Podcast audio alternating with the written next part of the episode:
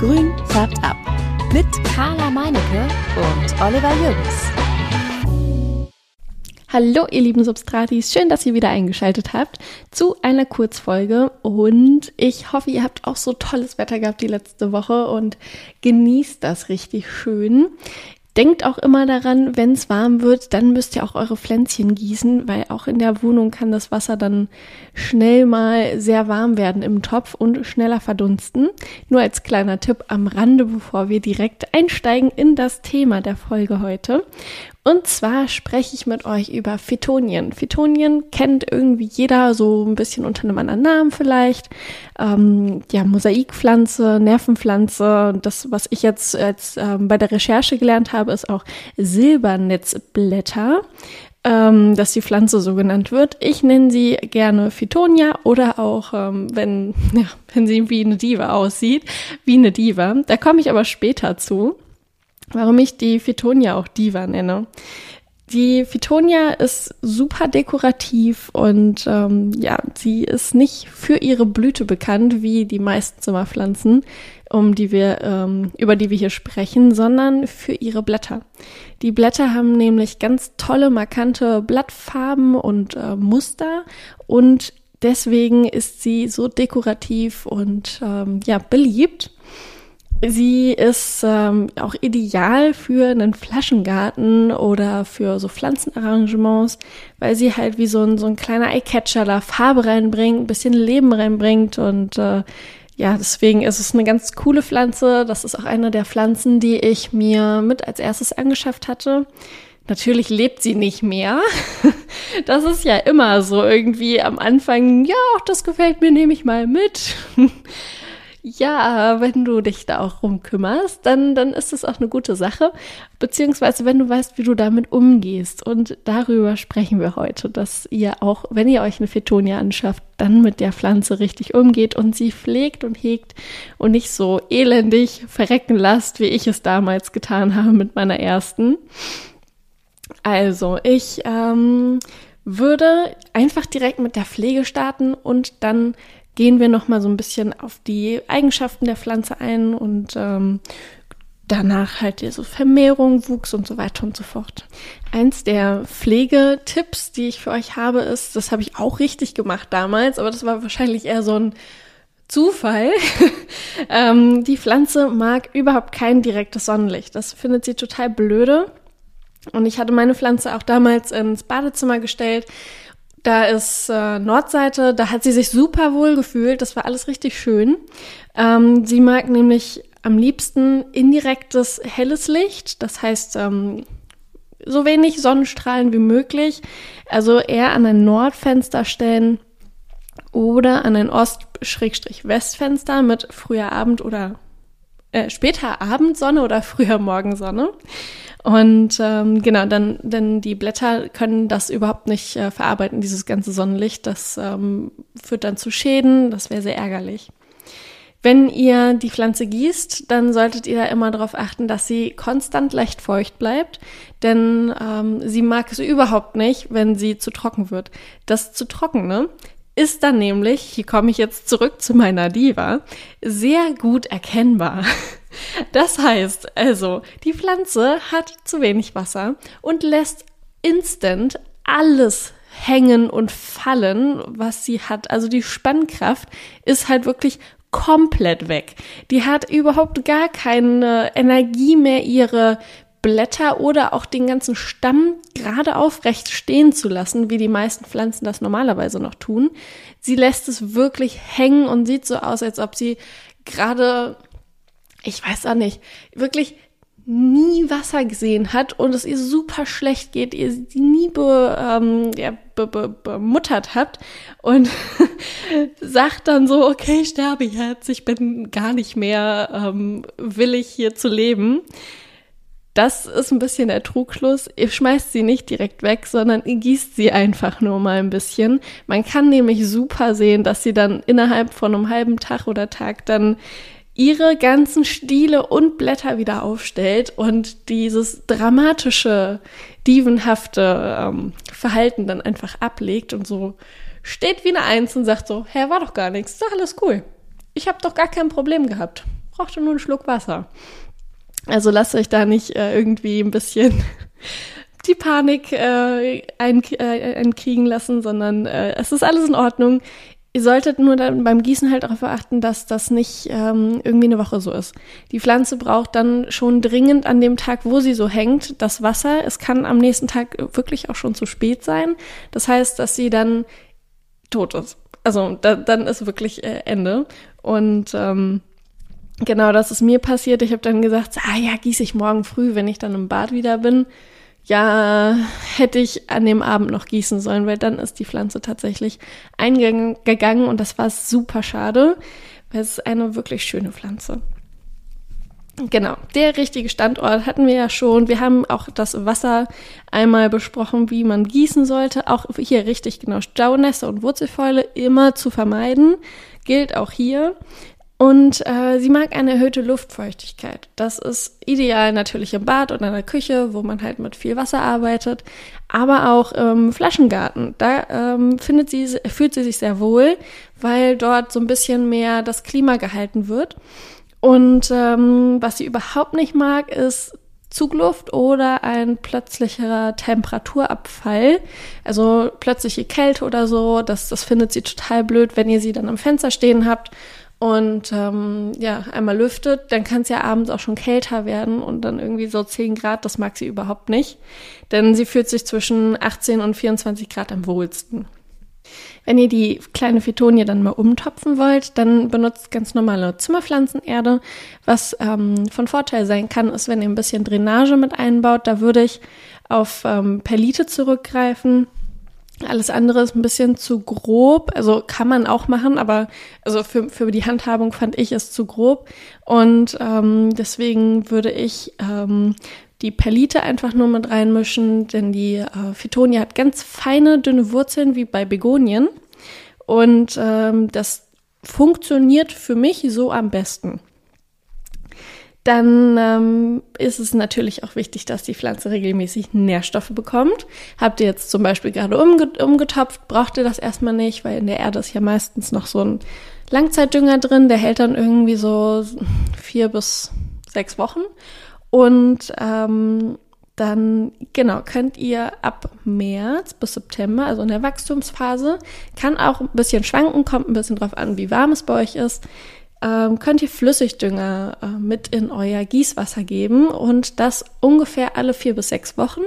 Sprich, ihr gießt die Pflanze meistens einmal die Woche, also wirklich nur bei jedem vierten oder sechsten Gießen mal mit einem bisschen Dünger nachhelfen und das reicht der Pflanze auch schon. Und natürlich ist hier wieder der organische Dünger als Basis perfekt geeignet. Wenn die Pflanze auch super dann gewachsen ist durch den Dünger, kann man sie auch vermehren. Und das Vermehren ist super easy. Ihr nehmt einfach ein gesundes Pflänzchen, also den gesunden Teil der Pflanze oben, der, der neu frische Trieb, wo es halt wächst. Und ähm, den könnt ihr abschneiden am Stiel. Dann entfernt ihr unten die zwei letzten Blätter und dann kommt das Ganze einfach in Erde oder in Wasser. Das ist so ein bisschen, also ich stecke die Phytonien lieber in Erde, um sie zu vermehren, als in Wasser. Ich weiß auch nicht, das ist irgendwie bei denen eher so meine Methode. Und äh, das funktioniert ganz wunderbar, denn äh, ihr steckt sie, wie gesagt, in Erde haltet das feucht und warm und dann bilden sich aus dem Stiel unten heraus Wurzeln. Und dann habt ihr eine neue Pflanze. Das ist richtig cool. Bei der alten Pflanze, wo ihr es abgeschnitten habt, dann entstehen an den Seiten neue Triebe und ja, sie wächst ganz normal weiter. Jetzt zum Wuchs ist vielleicht auch noch wichtig zu sagen, dass die Pflanze eher so krautig und kriechend ist. Das ist eine kleinere, niedrigere Pflanze, die so circa 15 Zentimeter hoch wird. Das liegt aber auch ein bisschen, ähm, oder ja, ja doch, es liegt ein bisschen auch an der Art, welche ihr habt. Es gibt da nämlich zwei verschiedene. Und die andere Art kann auch bis zu 60 Zentimeter groß werden. Also es ist ähm, wirklich äh, unterschiedlich, aber die meisten ähm, der Phytonien, die ihr so im Handel bekommt, die sind ähm, diese kleinwüchsigeren Bego äh, Begonien, Phytonien. Ähm, bei der Botanica äh, habe ich eine ähm, Phytonie gesehen, die groß wird. Und ich habe sie vorher noch nie gesehen. Ich wusste auch gar nicht, dass es die gibt. Und ich war so begeistert von dieser Fetonie, dass ich sie ja fast mitgenommen hatte. Aber ich wollte sie nicht schon wieder töten. Deswegen habe ich sie stehen gelassen. Und ähm, die kriegen dann auch richtig große Blätter. Im Gegensatz zu der äh, Fetonia, wie wir sie normal im Handel so haben. Die hat nämlich eher kleine rundliche Blätter und ähm, kriegt dann ähm, auch ja, der, der Stielabstand zwischen den Blättern ist äh, viel größer und höher bei der hochwachsenden, bei der 60 Zentimeter hochwachsenden Fetonie als bei der kleinen normalen Fetonie. Ich hatte ja am Anfang schon darüber gesprochen, dass die Phytonien gar nicht so für ihre Blüte bekannt sind, sondern eher für ihre Blätter. Das liegt einfach daran, dass die Blüte nicht so interessant ist wie die Blätter. Die Blüte, ähm, ja, die ist, das ist so, so ein Stäbchen, das kommt dann da raus und dann wachsen da ganz viele kleine weiß-gelbliche Blüten und dann verblüht das Ganze und dann ist die Blüte durch. Das dauert auch nicht so allzu lang, dass die Blüte an der Pflanze steht. Und ähm, ja, warum sind denn die Blätter jetzt überhaupt so interessant, dekorativ und schön. Und warum heißt die Pflanze Mosaik oder Nervenpflanze? Weil die Blätter eine ganz auffällige Eigenschaft haben, und zwar ist es das Blattmuster, das sehr farbenfroh ist. Das heißt, man hat ähm, verschiedene Unterarten, die weiß, rot, rosa, pink Adern haben.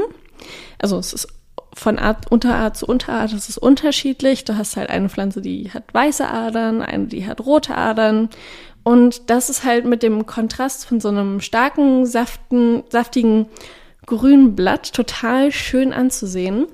Und ähm, das ist halt dieser Eyecatcher-Effekt, dass man so einen dunklen Hintergrund hat mit so einer peppigen, flippigen Farbe. und ähm, genau das macht halt diese Blattform, äh, Farbe so interessant.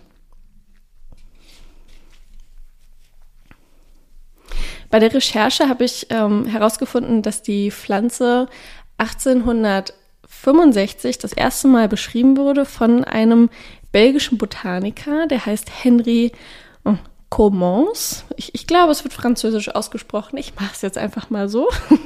Und ähm, ja, die Pflanze, die äh, gehört, also die Phytonien, gehören zu der Familie der Acanthaceae und werden ähm, ausschließlich in Südamerika gefunden. Da sind sie ähm, beheimatet, vor allem in Peru, Kolumbien und Ecuador.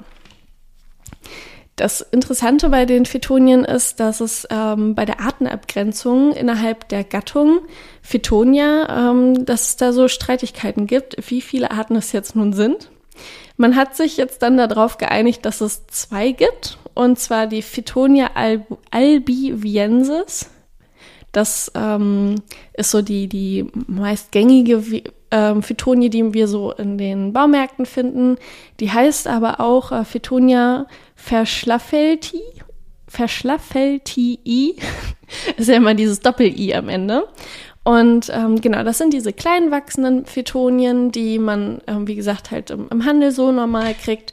Und dann gibt es halt noch die Phytonia gigantea. Und das ist diese schöne große Phytonie, die ich auf der Botanica gesehen habe, die die großen Blätter bekommt mit dem großen Stiel, Blattabstand. Also das ist eine wirklich tolle Pflanze. Und ähm, die gibt es auch nur in Peru und sonst ist sie noch nicht woanders in Südamerika gefunden worden. Ganz interessant ähm, war, dass wir, ähm, also Olli und ich waren ja auf der IPM im Januar, Ende Januar. Genau, und da haben wir super viele, also ich habe super viele Prospekte mitgenommen. Ich war so, oh, ich will mir das alles nochmal zu Hause angucken. Es viel zu viele Eindrücke jetzt hier. Und ähm, ich hatte dann auch so ein Prospekt von so einer Firma mitgenommen, die, die heißen Schön, also Schu, Sch, ja, Schön Makers. und ähm, wo kommen die denn her? Ah ja, aus Holland. Also nein, aus den Niederlanden. Ich, ich, ich gebe mir Mühe, das zu sagen. Ich, ich, die kommen aus den Niederlanden. So nicht Holland. Und ähm, voll interessant war, ich habe mir dieses ganze Heft einmal durchgelesen, deswegen rede ich auch heute über Phytonien, ähm, dass ähm, die Firma macht ausschließlich Phytonien und hat durch Kreuzung über 100 Hybride von dieser ähm, Phytonia verschlaffelti gezüchtet und deswegen gibt es jetzt so viele Hybride von dieser kleinwüchsigen Phytonie. Deswegen haben wir die ähm, Phytonien auch in unterschiedlichen Formen und Farben mittlerweile. Das heißt, ähm, es gibt Phytonien, die haben so einen Wellenrand, es gibt Phytonien, die haben einen glatten Rand und ähm, sind eher rund. Die anderen sind eher so, wie nennt man das denn, spindelförmig, die Blätter. Und ähm, ja, auch die, die Farben sind ganz anders. Das heißt, dass gar nicht mal nur mehr die Blattader ähm, weiß oder rosa oder pink ist, sondern dass äh, teilweise das so entartet ist oder ausgeartet ist, dass die ähm, ja, mehr weiß haben als grün haben auf den Blättern. Und das sieht natürlich super cool aus, dass du dann so eine Pflanze hast, die halt richtig poppig dann da ihre Farbe präsentiert. Und was ich jetzt gerade so ähm, beim Sprechen merke, das ist ja irgendwie so auch so ein bisschen wieder mit Panaschierung, Mutation und so weiter. Der Weißanteil ist ja mehr in der Pflanze. Das ist tatsächlich etwas, was ähm, stabil ist und der Pflanze nicht stört. Und ich gehe davon aus, wenn ich jetzt so drüber nachdenke beim Sprechen, dass es daran liegt, dass die Pflanze so dunkel stehen kann und gar nicht so viel Licht braucht. Das könnte auch sein, dass sie dadurch dann weniger ähm, anfällig ist, wenn sie dann so einen hohen Weißanteil hat. Was die Firma auch noch super hingekriegt hat, ist, dass die Pflanze strapazierfähiger ist. Also wahrscheinlich heißt es dann, dass sie wirklich dann diesen einen Tag dir Zeit gibt, um sie nachzugießen. ähm, und auch noch interessant war, dass sie halt wirklich, also dass die Firma Schönmakers alle Rechte an diesen 100 oder über 100 Hybriden hat. Also es gibt keine andere Firma, die die herstellt, außer oder züchtet, ähm, außer dieser Firma. Das ist der Wahnsinn. Also das ist mal ein Standbein, das man hat. Das ist echt der Hammer. Ja, wenn ich meinen Zettel jetzt hier so drehe und gucke, habe ich euch alles Schöne dazu erzählt. ich hoffe, ihr habt viel gelernt, so wie ich und wünsche euch ganz viel Spaß mit euren Phytonien, falls ihr sie habt oder noch nicht oder sie jetzt auf eurer Wunschliste steht.